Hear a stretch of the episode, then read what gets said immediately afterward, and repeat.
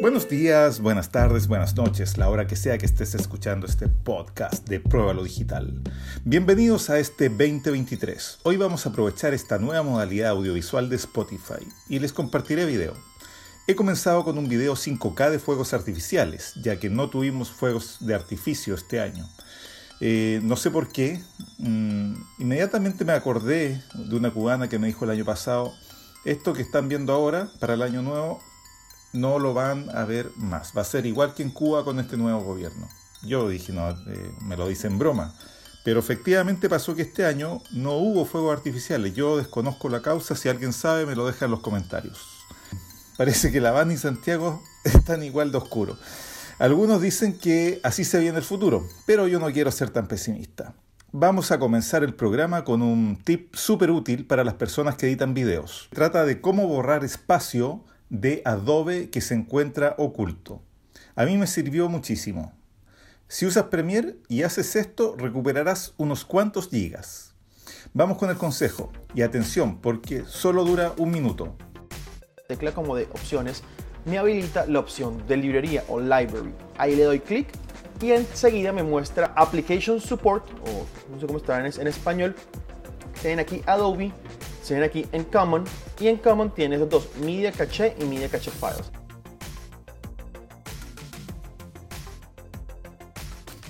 Listo. Ahora que volvemos a los estudios centrales les quiero mostrar un poco del barrio. Tenemos un dron y esto es lo que se puede ver desde afuera del edificio. Estoy en el edificio de WeWork de Santiago de Chile. Esto es el barrio, eh, ahí está la, esa es Avenida Apoquindo, eh, una de las avenidas importantes, después va cambiando de nombre.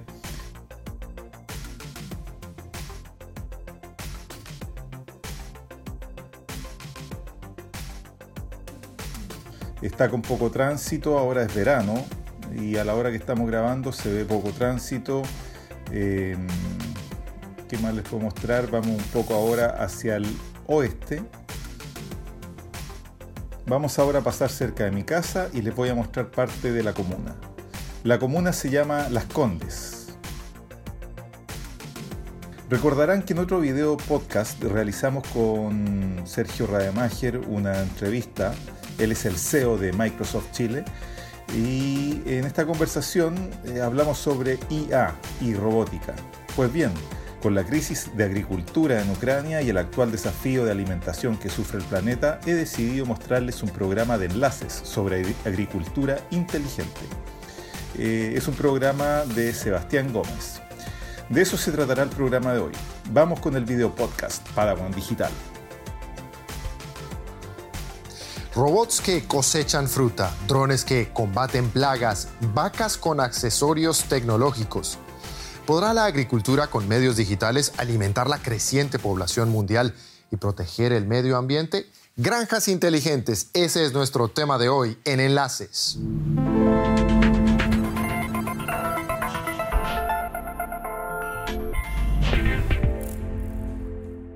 La agricultura es una de las profesiones más antiguas del mundo, pero en términos de digitalización, los agricultores aquí en Alemania son bastante modernos. Según una encuesta, el 82% de los agricultores alemanes ya utilizan tecnologías agrícolas inteligentes. El Big Data ayuda a la cría de animales y la inteligencia artificial ayuda a encontrar mejores condiciones de crecimiento para las plantas. Por ejemplo, cientos de sensores en el terreno se comunican gracias al Internet de las Cosas y los algoritmos procesan los datos recogidos por sensores y drones. Los robots también, claro, tienen un gran potencial para volverse indispensables en la agricultura. En esta instalación de California, los granjeros son robots. De manera autónoma plantan retoños cuyo crecimiento controlan con la ayuda de cámaras y transportan pesadas cajas de hasta 400 kilos. Esta granja produce 30 veces más verduras por hectárea que una explotación tradicional. El papel del ser humano aquí es secundario. No creo que los robots terminen sustituyendo a las personas en los campos, sino que las complementarán realizando labores de apoyo. De ahí que las tareas del agricultor pasen más bien a ser las de un agrogestor. También en campo abierto el uso de robots está cada vez más extendido en tareas como la escarda, Este vehículo autónomo pulveriza el pesticida directamente sobre las malas hierbas, ahorrando hasta un 95% del químico. Otros prototipos eliminan las plantas no productivas empleando un láser o medios mecánicos. La base de estas tecnologías es el reconocimiento de imágenes.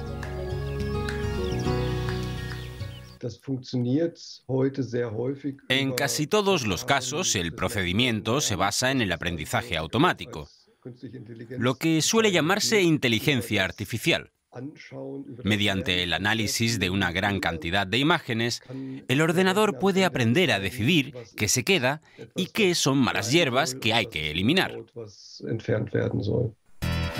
Desde hace algún tiempo los programadores enseñan a los robots a realizar trabajos más precisos para suplir la falta de mano de obra en el campo, recolectando fresas o en los viñedos. Las ventajas de estos ayudantes inteligentes nunca se cansan y siguen trabajando incluso cuando el granjero ya está en la cama. Los robots también se utilizan para la cría de animales aunque algunos, como los robots para ordeñar, por ejemplo, aún generan opiniones divididas. Para seguir siendo competitivos, sus desarrolladores buscan ser mucho más eficientes, empezando por el establo mismo. Las vacas que vamos a ver a continuación en el pueblo de Shepton Mallet, en el sur de Inglaterra, ya están más adelantadas que la mayoría de nosotros en conectividad. Su establo tiene ya 5G. Parece un establo inglés cualquiera, pero estas vacas son pioneras digitales. Están probando un sistema basado en la tecnología móvil 5G. A través de un collar inteligente, las reses acceden a un robot que las ordeña cuando sus ubres están llenas. Este analiza la cantidad y calidad de la leche. Para poder detectar enfermedades, los animales llevan también un monitor de actividad física en la oreja. Um, Las vacas llevan varios sensores que monitorean su actividad de formas muy diversas. Los datos son enviados a la computadora de la granja y al celular del granjero. De modo que se pueden reconocer los primeros síntomas cuando un animal tiene un problema de salud. Así el ganadero no quita ojo a sus reses mediante el celular incluso de noche. Estos son los datos de la vaca número 866. Ayer dio a luz, lo que se refleja en este pico rojo en su curva de actividad. Esto me indica un incremento de su actividad. Puedo ver que el parto ha comenzado. Su nivel de actividad sube y después vuelve a bajar, lo que me permite interpretar que no hubo complicaciones. Estos pequeños ayudantes digitales hacen más fácil la vida del ganadero, pero ¿qué hay de los animales? Eso justamente le preguntamos a un experto. Thomas Blaha pertenece a la Asociación Veterinaria Alemana para la Protección de los Animales. El doctor Blaha dice que al principio los granjeros le encargaron el cuidado de los animales a las máquinas en exceso. Veamos. Las personas se confiaron y prestaron menos atención a los animales. No se daban cuenta ya, por ejemplo, de si un animal estaba herido o había enfermado hasta que ya era demasiado tarde. Pero bien empleadas, estas herramientas cada vez más frecuentes pueden hacer mucho por el bienestar animal. Un ejemplo, el sistema de valla virtual que evita las heridas causadas por las alambradas. Con el celular se definen los límites de la zona de pasto. El ganado lleva un collar con GPS que reconoce cuando un animal se acerca al límite. Entonces se emite primero una señal acústica y si hace falta una pequeña descarga, similar a una cerca eléctrica convencional. Bueno, una descarga eléctrica ligera y lo que quieran no suena muy agradable. Por eso, los prados y los campos con ganado extensivo se observan cada vez más desde el aire, con drones. Los nuevos dueños del espacio aéreo cumplen tareas muy diversas en la agricultura. La cámara de infrarrojos de este dron permite detectar cervatillos escondidos en la hierba. Así es posible salvarlos antes de que las segadoras entren al campo. Este otro dron arroja sobre los cultivos de maíz cápsulas con igneumónidos, unos pequeños insectos que destruyen los huevos de un parásito conocido como piral o taladro del maíz. Estos drones cubren por día una superficie equivalente a 22 canchas de fútbol. Y este otro dron autónomo protege de los insectos las plantas de un invernadero.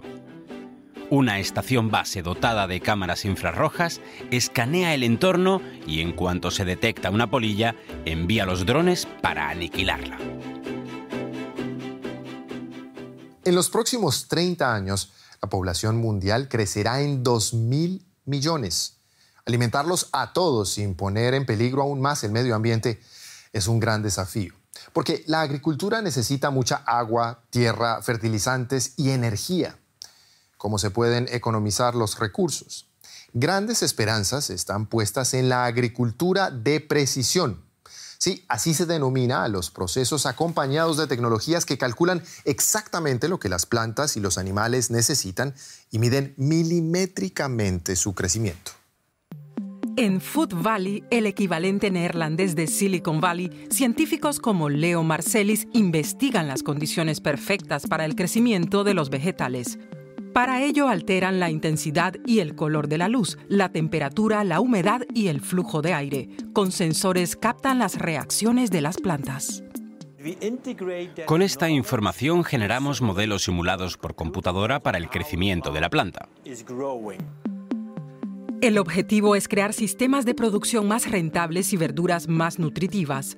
Por ejemplo, en granjas verticales que permitirían cultivar independientemente de las condiciones climáticas y del suelo. Los neerlandeses son famosos por sus grandes invernaderos. La empresa Reader pretende digitalizar y automatizar su funcionamiento, empleando también sensores para monitorear las plantas y optimizar su crecimiento. Mi visión es que esta agricultura de entorno controlado sea una de las principales soluciones para producir alimentos de manera rentable, pero también sostenible lo que implicaría un menor uso de agua, energía, pesticidas y también menos fertilizantes.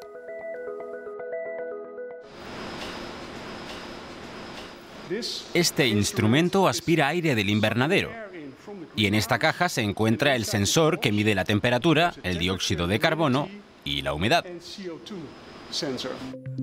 Con esos valores, la computadora puede calcular cuánta agua y fertilizante necesita la planta y cuándo requiere aire fresco. La computadora controla los motores que a su vez controlan la ventilación y mueven los paneles protectores si es que el sol está dando demasiado fuerte sobre las plantas. Con los sensores y el riego controlado, un tomate en este invernadero necesita 10 veces menos agua que uno de cultivo tradicional. Si esta tecnología se extiende, cualquiera podrá cultivar verdura en cualquier parte del planeta.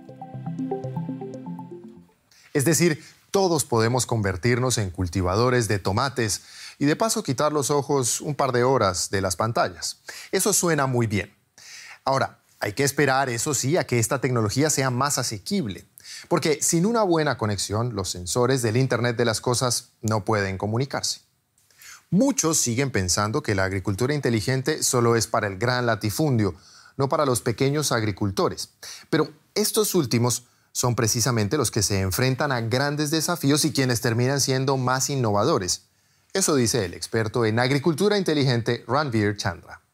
El impacto del cambio climático en la agricultura será mucho mayor para los pequeños agricultores. Un aumento de unos pocos grados en la temperatura afectará mucho más a las explotaciones pequeñas, que no están preparadas para lo que se les viene encima. Por eso son las que más necesitan la agricultura inteligente basada en los datos y la inteligencia artificial. En Kenia, la startup Lentera intenta ayudar a los agricultores a mitigar las consecuencias del cambio climático. Para ello, ofrece una app que reúne datos recogidos por sensores en el campo. Los drones contribuyen con cámaras que captan imágenes invisibles para el ojo humano. Gracias al dron se ve si las plantas sufren estrés con dos semanas de antelación. Esto ayuda a los granjeros a tomar la decisión correcta para no perder la cosecha. Los 200 pequeños agricultores kenianos que usan lentera afirman haber aumentado el rendimiento de su cosecha hasta en un 40%. El principal problema que debemos abordar es cómo democratizar de verdad la tecnología, es decir, cómo poner estos sensores, estos drones y estas tecnologías al servicio de los pequeños agricultores de todo el planeta. Pues de momento, muy pocos agricultores emplean sistemas inteligentes. Sin embargo, ellos pueden ser la solución para alimentar a la creciente población mundial. Rambir Chandra investiga cómo acercar estas tecnologías a los campesinos más humildes. Un gran problema es el coste adicional de adquirir sensores para la granja o un robot o cámaras digitales. Queremos abaratar el acceso a estos datos para que cualquier agricultor pueda usarlos. Incrementar el uso de la agricultura basada en datos nos ayudaría a solventar el problema del hambre en el planeta. Bueno, esto era todo lo que teníamos para contarles hoy en Enlaces.